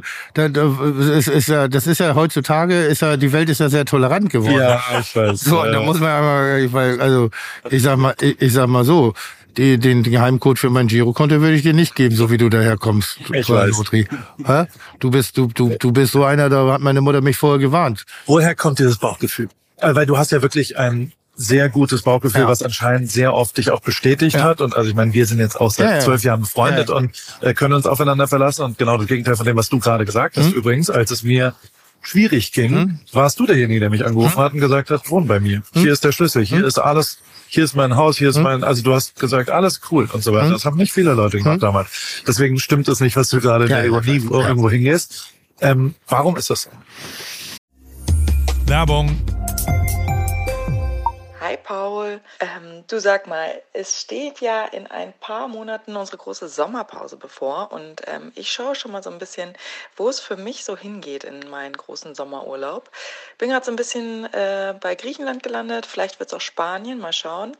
Ähm, aber bevor ich da jetzt so richtig reingehe, ähm, wollte ich mal kurz bei dir nachfragen, worauf ich so achten soll, wenn ich jetzt nach meinen ähm, Flügen suche ähm, und vor allem, was dir eigentlich so wichtig ist beim Fliegen. Jo, äh, im Fliegen kenne ich mich aus. Ich äh, arbeite ja nach wie vor sehr viel in Deutschland und wohne in Kalifornien und vor allem in der Formel 1. Alter, da war ich 300 Tage plus im Jahr unterwegs und habe, glaube ich, mehr Zeit im Flugzeug als im Bett leider verbracht. Dementsprechend bist du da an der richtigen Adresse. Ähm, Eurowings, das ist die führende Value Airline Europas. Ähm, das ist wirklich äh, eine Airline, die Menschen auch in turbulenten Zeiten, es ist Wirtschaftskrise, Klimawandel, globale Instabilität und steigende Preise und so weiter, zumindest beim Fliegen ein Gefühl von Leichtigkeit zu geben.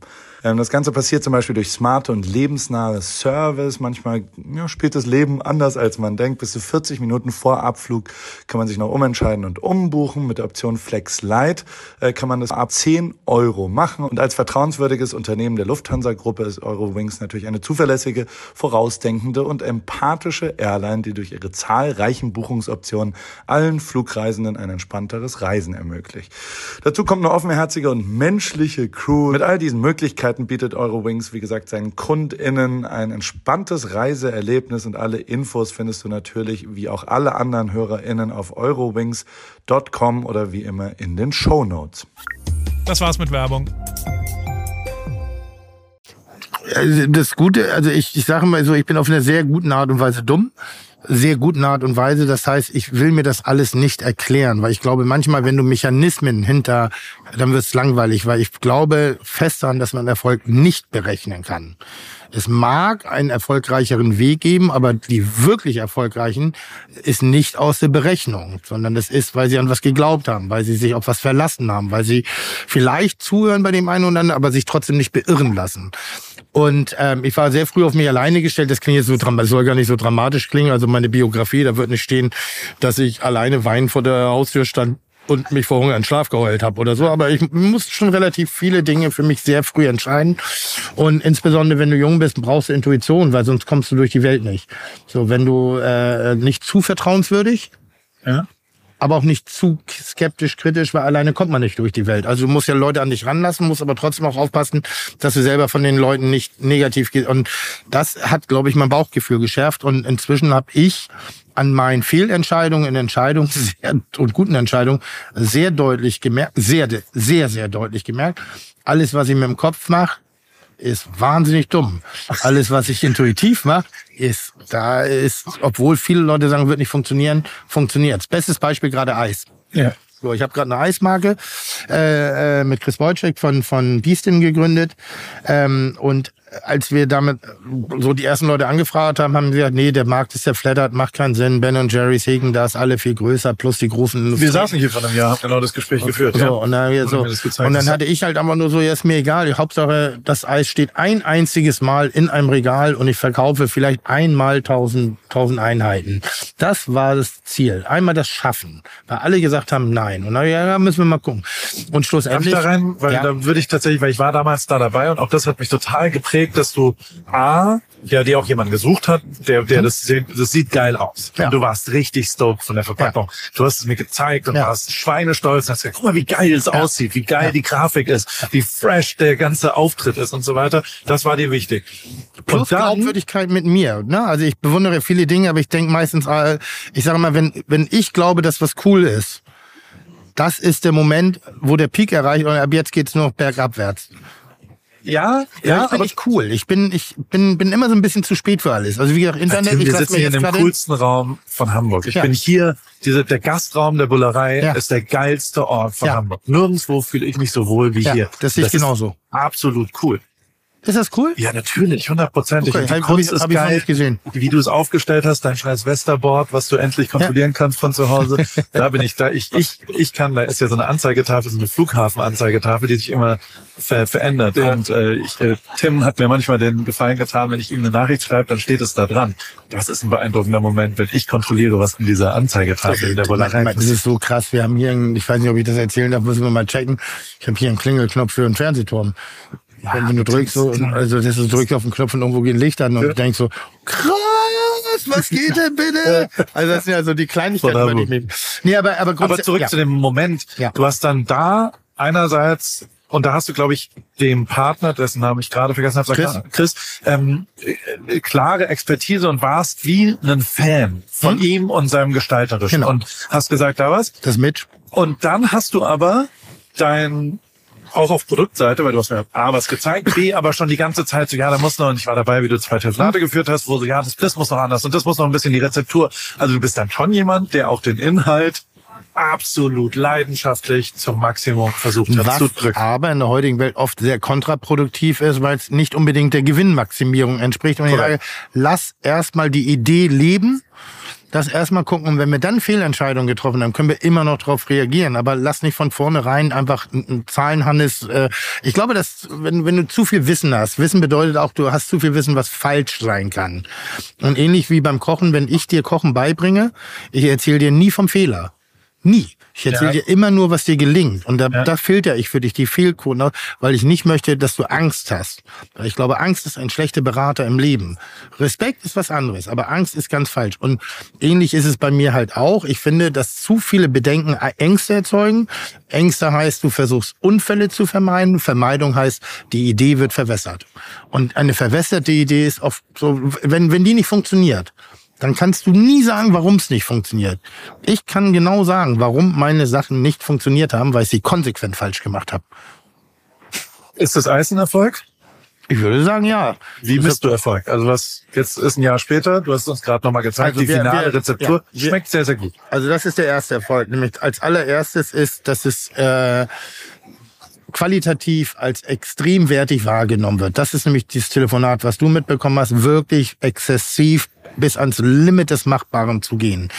Ähm, auch ähm, ähm, mit dem Preis, also wir haben auf Marge verzichtet, wir haben auf Gewinn verzichtet. Es hatte Konsequenzen, dass wir das Eis so äh, auf den Markt bringen. Ähm, die Resonanz ist größtenteils sehr, sehr positiv. Kannst du sehen, äh, das Eis heißt Melts und Food, da gibt's ja hier im Internet diese ja. Seite, Instagram. Und da siehst du sehr viele 9 von 10, 10 von 10 Begeisterung und Tough Shit. Es gibt einen Mythos inzwischen, weil wir eine Zeit lang Versorgungsengpässe hatten, dass Leute gesagt haben, das gibt es gar nicht. Es ist überall, wo wir hingehen, ist es ausverkauft. Das heißt, ob, und das kannst du ja als künstliche Verknappung sehen, aber generell war ein großes Interesse.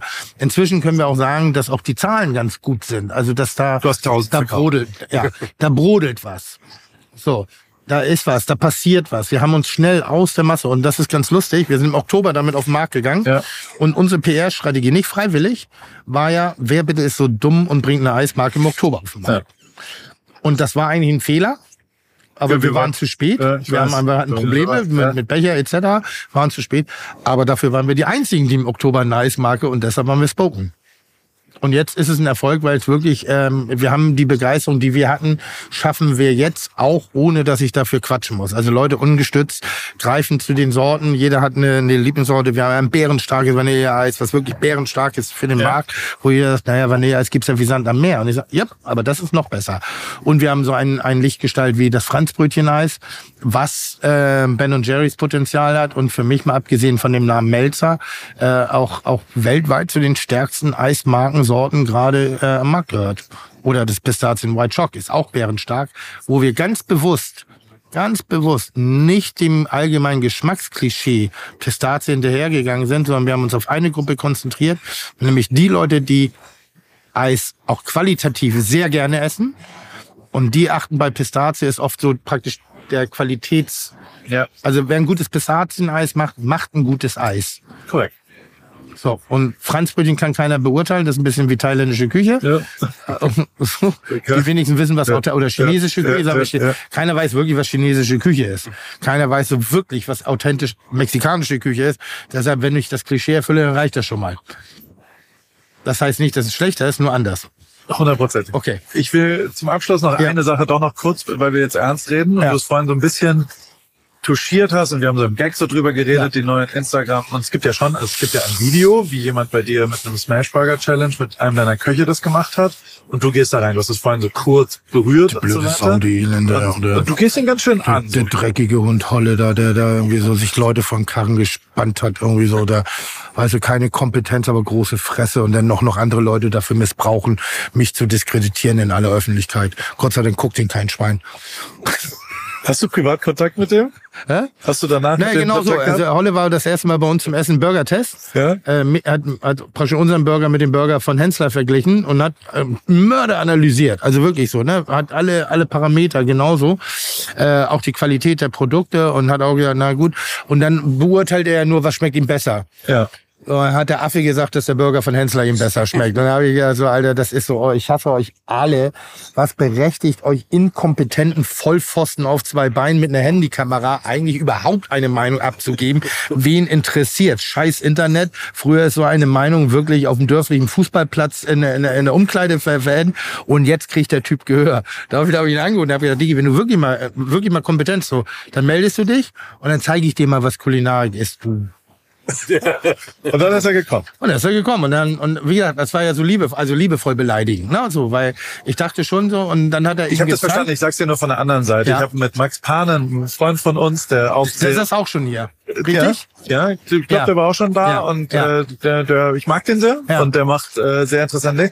Und der wusste nicht so richtig einzuschätzen, wie, also er hat eher, was hat er denn gesagt? Er hat quasi gesagt, der Mensch, der bei dir war und mit dir gekocht hat, für den bist du ein Idol und Ja. ein Vorbild. Ja. Und ich glaube, der konnte nicht so richtig damit umgehen, mit diesem liebevollen, grenzwertigen, weil für ihn das, also das, das Kompetitive dann schon, der, der, der weiß dann, und ich, du sagst es ja immer so, ähm, aber es ist ja schon auch ein backhanded Compliment zwischendrin zu sagen, ihr Typen mit der Handykamera. Also Ja. ist ja ein neuer Bereich. Habe ich doch gerade gesagt. Ich habe gesagt, ich beleidige ja nur, wen ich mag. Also ich beleidige, ich beleidige nie nach unten. Aber Das du ist- sagst das schon auch, ich habe ein aber Zitat ja. rausgeschrieben, Ja, so, das schreib sind, das sind, äh, das sind Leute, die kulinarisch eher im unteren Niveau rumeiern.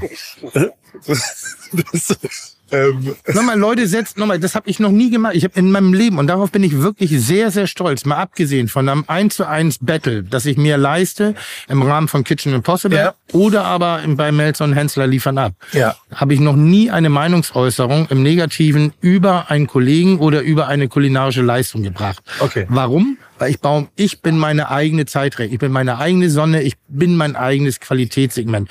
Und meine Qualität wird nicht besser, indem ich andere schlecht rede. Das ist das, was ich schwierig finde bei bestimmten Restaurantführern. Ja. Und ich muss auch sagen, ich finde es auch manchmal schwierig, ähm, generell bei Leuten, die sich irgendwo hinsetzen, weil nochmal qualitativ, das hat Holle ja wirklich gemacht, qualitativ, unser Burger um eine Stufe, ich nenne es jetzt mal, um eine Stufe besser.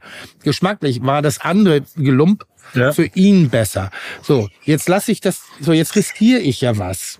Ich riskiere doch in irgendeiner Form. Und jetzt machen die ja nichts anderes als Kritik üben, Ja. die nicht immer positiv ist. Und Ja. ich, ich, ich lasse das zu, weil das gehört dazu. Wer, wer so rumbläht wie ich, der muss auch mal Kritik aushalten.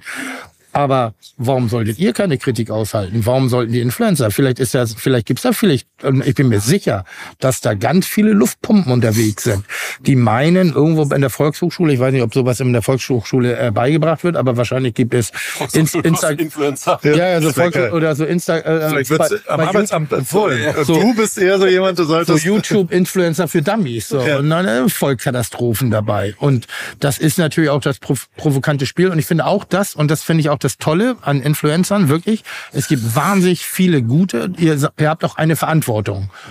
Ja. Denn ihr, ihr richtet in diesem Falle auch über Existenzen, über Menschen. Da steht hinten Koch seit zehn Stunden, der gibt sich volle Mühe, der macht und tut und dann kommt irgendein dahergelaufener Lump und beschwert sich darüber, dass da zu wenig Mayo im Burger ist. Und was kann so, was kann es sein? Das, ich, das kann passieren, dass ich ein scheiß Chef bin und ich suche mir raus, wer den gekocht hat und feuer den. Ja. Das kann sein. Ich mache das nicht, weil ich bin nicht so drauf. mir schon klar, Aber das ist so. ich, ja. Das ist ja nicht nur, weil ich der Absender bin, dass ich dahinter gestanden habe. Dann ist es so, vielleicht ist Holle auch einfach dumm und kann das gar nicht beurteilen. So, das ist ja, als wenn ich jetzt, wenn ich jetzt in der Jury von Let's Dance sitze. So, Entertainment-Faktor groß. Ganz groß. Aber was kann ich denn, ich bin doch nicht in der Lage, eine Benotung dafür zu geben. Das kann ich doch nicht tun. Ich kann sagen, schöne Kostüme. Und ich kann sagen, er hat mich emotional mitgerissen, aber ich kann doch keine Technik beurteilen. Und das war so ein bisschen mein, mein Ansatz mit Holle. Und, ähm, und nochmal das Wettkochen. Er ist in mein Restaurant gekommen. Und er wollte ein Battle haben. Und was gehört zum Wettkampf? Shit Talk. Ja. Und ich liebe Shit Talk. Ja. So, das ist, das ist doch das Größte. Das hat doch, die größten Boxer sagen, dass der Kampf ist in dem beim Stare Down gewonnen. Ja. Nicht im Ring, Ich weiß, sondern ja. vorher. Ja. Und so mache ich das auch, weil ich habe ja keine Kompetenz. Ich bin ja kein besserer Koch als er. Das bin ich ja nicht. Sondern ich bin, ich muss, bin im Wettbewerb. Und nur weil ich im Fernsehen bin, heißt nicht, dass ich jetzt auf einmal der Champions League, von der Fresse her bin ich der Größte. Guck mal, ich habe ich hab drei Sterne vernascht, pulverisiert, ob ihrer kulinarischen Fähigkeit. Aber bin ich ansatzweise ein besserer Koch als never ever. Ich habe mich in dem Wettbewerb, war ich die größere Nervensäge. Der Eiergrabscher. Der Eiergrabscher beim Handball. Also der nach hinten immer den Kreisläufer an die Hoden packt. Immer so ganz leicht. So. Und irgendwann rastet der Kreisläufer und haut mich runter und dann da kriegt er die rote Karte. Ja, ich bin, ich bin verantwortlich dafür. So, ich bin, ich, aber hey, das ist ein Wettkampf. Mein Ziel ist es, Leute, so, zu provozieren. Ich, ich, muss, jede Gelegenheit nutzen. Nochmal, wenn, ich- wenn ich jetzt so ein brillanter Koch wäre wie Messi oder, oder, oder Ronaldo oder andere Leute auf dem Fußballplatz, ja, dann bräuchte ich das nicht. Aber bin ich ja nicht. Bin ja wie Hans-Peter Briegel. So, ich habe die Stutzen runter und ich kenne einen. Hm? So.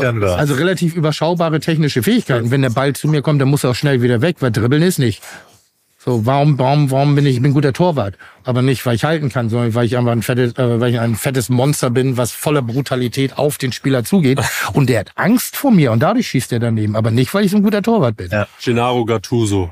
Ja. Also nochmal, du musst da, du musst deine Fehler kompensieren und das kann ich. Und das ist bei mir im Wesentlichen Shit Talk. Und wenn jetzt ein Influ also jetzt irgendjemand sagt, ja, aber das war jetzt auch nicht fair, wo ich sage, wow. Ich habe das nicht gesagt, ich habe nur gesagt, naja, du gehst da halt raus If you can't, the, if you can't uh, stand the heat, Ja, get the fuck out of the kitchen. ja. Altes Stimmt. Wort. Ja, nee. Richtig so. Zum Abschluss, Voll Chrissy, unfair.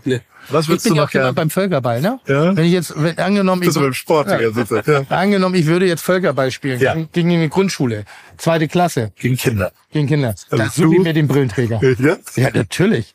Der arme achtjährige Nerd kriegt volle Möhre Ins Gesicht. vom Melzer. Ins der Gesicht. TV-Typ. Ins! Gesicht. Äh, Entschuldigung, aber, Nein, wollen aber gewinne trotzdem. Kompetitiv.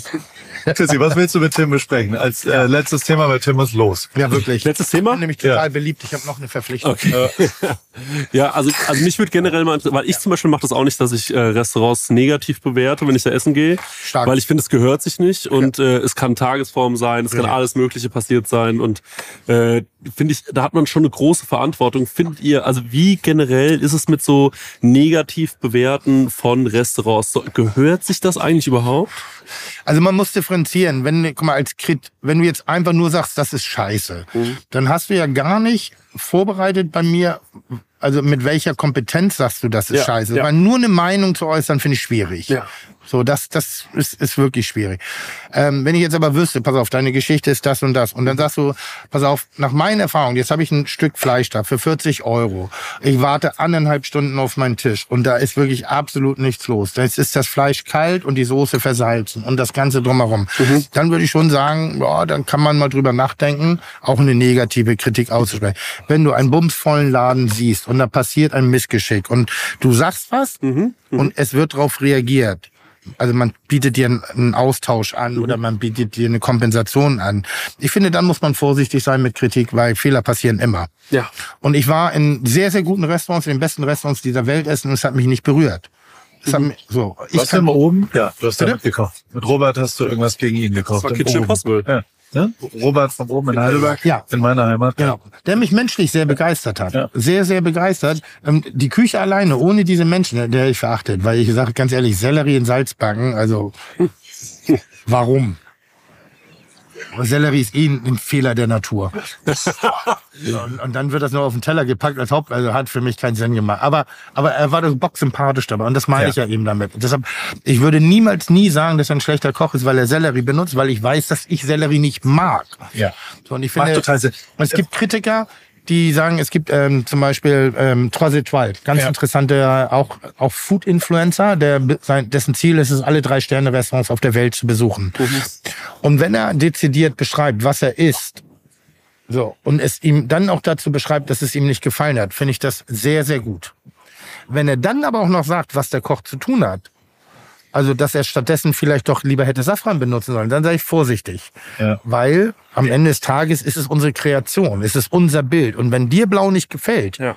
heißt das nicht, dass mein, Rot, äh, mein blaues Bild scheiße ist, sondern dir gefällt Blau nicht. Und wenn du sagst, dasselbe Bild in Rot wäre besser, hast du keine Ahnung, weil du nichts über meine Gefühle, meine Emotionen, meine Leidenschaft weißt, was ich in dem Moment auf den Teller gepackt habe. Ja. Ja. Und ich finde ja schon auch die Öffentlichkeit der Bewertung spielt auch nochmal einen sehr wichtigen Punkt. Also was also mich, Google, was mich Yelp, ärgert bei sowas wie bei TripAdvisor oder ähnlichem ja. oder Yelp war das, glaube ich, früher, ich gar nicht mehr, ich habe ich hab mir abgewöhnt, es zu lesen. Ja. Es gibt Leute bei mir, die lesen, um zu gucken, haben wir eine Verstärkung eines Themas. Ja. So. Was ich dahinter wahnsinnig nervig finde, ich glaube, wir haben 13.000 Bewertungen. Warum? Weil über einen Tim Melzer was zu schreiben, ja. ist einfach interessanter als über einen Herr Müller, wo sowieso das im Nirvana versinkt. Ja. Ähm, und die alten Bewertungen sind immer noch drin. Und ich finde, das ist wie, als wenn du eine Fußballmannschaft wärst und immer noch mit der Leistung von vor acht Seasons ja. verglichen wirst. Ja, und wir haben Absteiger, die im Folgejahr aufgestiegen sind und ja, dann deutscher Meister geworden sind. Wenn die immer noch an der Leistung von vier, vier Jahren gemessen, dann ist das doch auch der Arbeit des Trainers nicht wert und wir werden immer besser.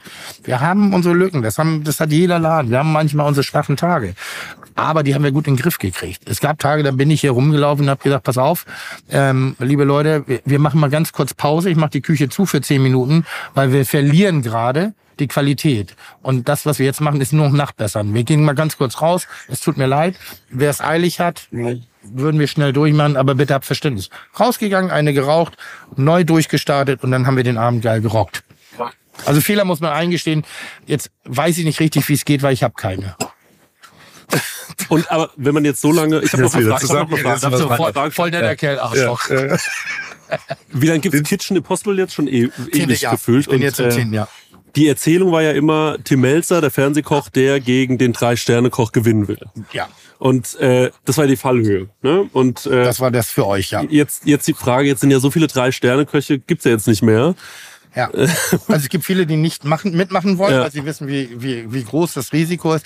Nein, die Sendung hat einen, einen, einen eigentlichen roten Faden, nämlich das ist die Komfortzone zu verlassen. Nicht ja. gut sein in dem, nicht in der, was du sowieso alles schon kannst, sondern jeder, der mitmacht, erklärt sich bereit, in einem, einem Wettbewerb mitzumachen, dessen Regelwerk nicht geklärt ist. Ja. Es gibt keine ganz klasse, du musst dich drauf einlassen. Mhm. Und dann kommt, es ist ohne Netz und doppelten Boden, weil wir haben einen Tag Vorbereitung. Das ist da, wo wir auch geskriptet arbeiten. Also ich gehe surfen oder ich, ich gehe mal durch die Altstadt und ins Museum.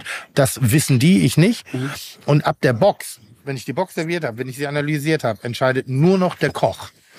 So, da gibt es nichts mehr in Vorbereitung. Das ist dann, ist das eiskalt. Und jetzt mhm. kommen so viele Parameter, dass wir uns eigentlich konsequent beim Scheitern zuschauen lassen. Das ja. hat ein bisschen was wie Golfen. Ja. Das perfekte Golfspiel wären, glaube ich, 18 Schläge. Richtig? Ja. Nee, nee, 72, aber also nee, Das perfekte Golfen wäre alles Hole in One. Ja, Geht aber nicht, weil die Löcher zu lang sind. Aber ja, also so. ich weiß, was du meinst. Genau, es geht nur darum, wie schlecht Und genauso ist die Zehn-Punkte-Regel. sie ist unmöglich zu erreichen. Es ist per se wissen wir, dass wir scheitern. Aber wir wollen das Maximum da rausholen und wir lassen uns nonstop bei was beobachten, was wir eigentlich nicht perfekt können. Obwohl wir das perfekt können in unserer Welt. Verstehst du das? Ja, ja, total, hundertprozentig. Ist, ähm, und aber deine Frage ist ja, ist der also gibt es überhaupt noch Köche, die, also geht's weiter? Ja, ja. Noch Köche und vor allem dreht man das irgendwann um, dass man sagt, okay, jetzt ist Tim Melzer quasi äh, das Ziel, ihn zu schlagen und nicht mehr, weil die ganze Zeit war es ja, Tim Melzers Ziel ist es, den Drei-Sterne-Koch ja, zu schlagen. In meiner Überheblichkeit war ich mal, es gab mal so eine, so eine Werteregel in, in, der, in der deutschen Gastronomie. Erst waren es drei Sterne, dann war es die Top-50-Liste und jetzt ist es Melzer das Maul zu stopfen. äh, was natürlich total überheblich und größenwahnsinnig ja. ist, aber ähm, ich merke nach wie vor, also der, ich sag mal, der Ehrgeiz, mich zum Schweigen zu bringen, ist schon groß. Ja. Das liegt auch daran, weil ich ja nicht müde wäre, zu, pro, zu provozieren. Jetzt ist es so, ich, ich, ich funktioniere, und ich habe es eben auch schon mal gesagt, ich funktioniere halt sehr gut, wenn ich eigentlich eine Aufgabe habe, die für mich nicht zu meistern ist. Besser, als wenn da wirklich eine Chance besteht, dass ich gewinne. Dann bin ich eigentlich schon gelangweilt. Hatte jetzt gerade hatte jetzt gerade eine Doppel, doppelte Herausforderung, da bin ich gegen zwei, zwei Sterne-Köche angetreten, die sich absprechen durften, die sich gegenseitig telefonisch recherchieren konnten und alles. Also alles das Regelwerk au contraire. Ja. So, da hatte ich natürlich Ehrgeiz. Da war ich mal wieder so, okay, das Ding kann ich nicht gewinnen. Das ist unmöglich. Schauen wir mal. Wäre nicht umsonst. Endlich mal wieder was gefühlt. So. Ja, nein, aber es ist ja wirklich endlich mal was gefühlt. So, das ist so, wir überlegen gerade in der Tat auch das Feld zu öffnen. Das ist nachdem ich ja, ich habe ja diesen Wett, das Wettkochen gegen Paul, weißt du? Ne? Nee. Äh, Bernd. Bernd. Bernd. Bernd. Ich bin, Entschuldigung. Ähm, gegen, gegen Bernd. Ich habe ja verloren. Okay.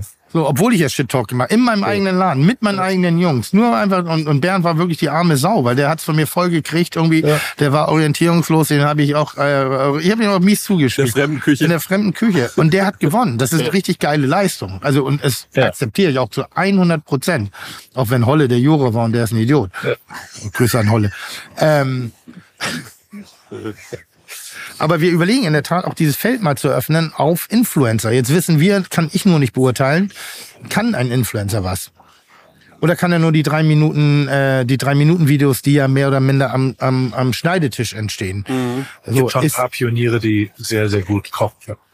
Also da wäre ich ja. sehr dankbar für, ja. weil, und wenn die sich drauf einlassen, richtig von mir Leder zu werden, mhm. also dass ich die als die Besten ihres Faches annehme, oder weil sie wirklich was Großes geleistet haben, dann würden auch Influencer bei uns eine Rolle spielen, weil ich bin der Meinung, dass ein autodidaktischer Koch, der das mit Leidenschaft und einer Schutzbill macht, ich war neulich privat essen auf dem Geburtstag bei den Fiebers, das darf ich sagen an der Stelle, und ich habe die beste Pizza äh, in Hamburg für mich gegessen.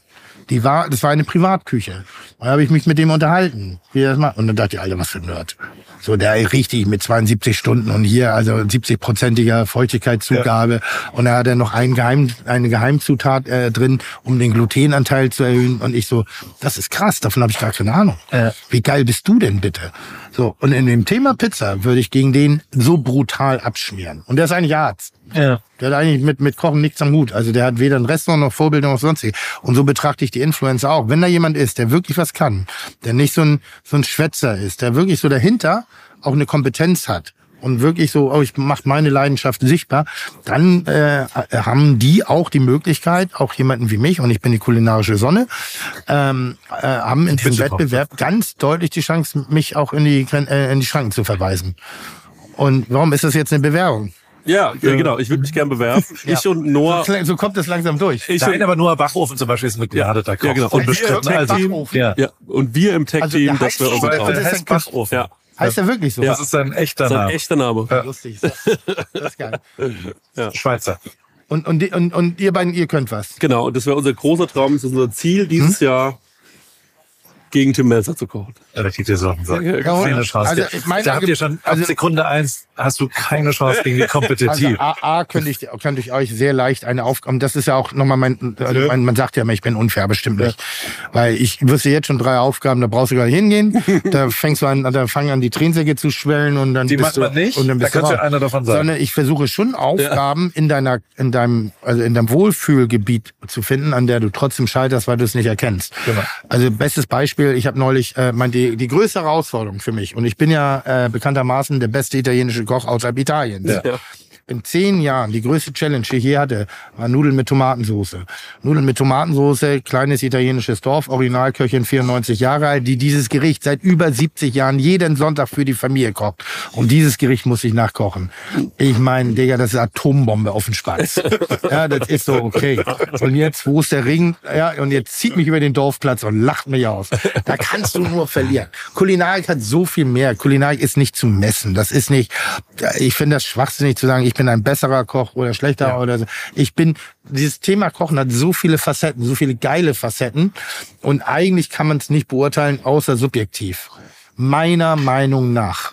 Und wenn diese, wenn diese Meinung so dezidiert ist, dass sie für den Zuhörer auch nachvollziehbar ist, so, das ist, wenn ich ein Arthouse-Film-Fan bin und immer, ich sag mal, das nackte Geschlechtsteil und einen Film mit wenig Dialog brauche, dann bin ich natürlich, ich sag mal, mit einem Batman-Film überfordert. Weißt du? Das ist ein wunderschönes Schlusswort. Also genau so ist es und am Ende ist ja das mit der. Das Einzige, was ich halt beurteilen kann, dass ich langsam Psychotherapie brauche, weil hin und wieder glaube ich das, was ich sage. und, da, und dann wird's eng. Bin kurz vom Reich Ranitzky-Status. Also wird ganz enge. Ja, genau. Ja, ja. Arschloch. Wer soll die Scheiße fressen? Arschloch. Naja. Du bekommst den Tim raus aus Pinneberg, aber Pinneberg nie raus aus Tim. Schön. Schöner Satz, habe ich gerade gesagt. habe ich wirklich gerade äh, Finale irgendwie so. Äh, du kriegst halt den, den Pinneberger aus Pinneberg, aber niemals Pinneberger aus dem Pinneberger. Und das ist, darauf bin ich sehr stolz, weiß, wo ich herkomme. Und das äh, erdet uns, glaube ich, die Guten, alle miteinander. Ja. Vielen Dank. Sehr schön. Schönes es war mir eine Ehre, neben der Sonne zu sitzen. Hätte ich das gewusst, hätte ich mich eingecremt. Ja, ja. du hast tierisch Sonnenbrand ja. gekriegt. Aber er strahlt auch ein bisschen. Er strahlt wirklich. Ja, er strahlt wirklich. Ja. ohne Scheiß, bei aller Ironie, hat, er wäre gestern eigentlich abgereist, habe ich gesagt, wir nehmen jetzt morgen auf und wir machen das. Und gesagt, dafür schmeiße ich alles um. Muss man sich auch nicht für schämen. Ja. Muss man sich wirklich nicht schämen. Ich nehme dich auch gleich noch einen Arm. Ja. Dankeschön. AWFNR, der Paul Ripke Podcast, ist mein Podcast, wo ich jede Woche jemanden aus meinem Telefonbuch anrufe und auf Aufnahme drücke. Und äh, es helfen mir aber auch ein paar Leute dabei. Und zwar die liebe Hanna, die macht das Ganze redaktionell und bereitet es ein bisschen vor und hat zwei, drei Ideen, was wir sonst noch so machen könnten und wo die Reise hingeht. Vielen Dank, liebe Hanna. Und der liebe Simon. Simon schneidet es dann danach und betreut es technisch. Und wie immer freue ich mich natürlich, wenn ihr vielleicht auch mal eine Werbung buchen wollt. Die gibt's bei Pro7. Und äh, alles andere äh, ist, wie es ist, jede Woche dienstags neu in deinem Podcast-Player. Der 7-One Audio-Podcast-Tipp. Moin Moin, wir sind Tim und Steven und unser Podcast heißt Kino oder Couch. Jeder von euch hat doch bestimmt einen Lieblingsfilm oder eine Lieblingsserie, bei dem ihr oder bei der ihr ins Schwärmen geratet und ihr eure Lieblingsszenen nachsprechen oder viel besser noch nachspielen könnt. Wir sorgen dafür, dass da noch ein paar mehr dazukommen. Es gibt so, so, so viel tolle Filme und Serien-Neustarts und wir picken sie für euch heraus und sprechen natürlich darüber. Aber nicht nur das. Wo Licht ist, ist natürlich auch Schatten. Wir sagen euch selbstverständlich auch, was sich auf keinen Fall lohnt und was totale Grütze ist. Außerdem halten wir euch über all das auf dem Laufenden, was im Entertainment-Business weltweit so passiert. Dreht Tom Cruise wirklich seine nächsten Filme im All? Wo ist eigentlich Angelina Jolie? Warum ist Jared Leto kein cooler Talkgast? Und warum Matthias Schweighöfer schon? Welche Franchises sind im Kommen? Welches Serien-Spin-Off ist eine absolute Katastrophe? Steven und ich sind schon seit Urzeiten in diesem Business tätig. Ich als Chefredakteur unter anderem von der Grazia und Steven auf den roten Teppichen, ob bei internationalen Premieren oder den Oscars. Gemeinsam haben wir schon tausende Interviews mit Stars geführt und da viele spannende, lustige und auch peinliche Anekdoten zu erzählen. Und wir beide kennen uns schon seit Schulzeiten, also gibt es da auch keine Manschetten. Also, alles rund um das Entertainment-Business, Gossip, Kino, Serie, alles, was ihr braucht, gibt es nur in unserem Podcast Kino oder Couch. Hört mal rein.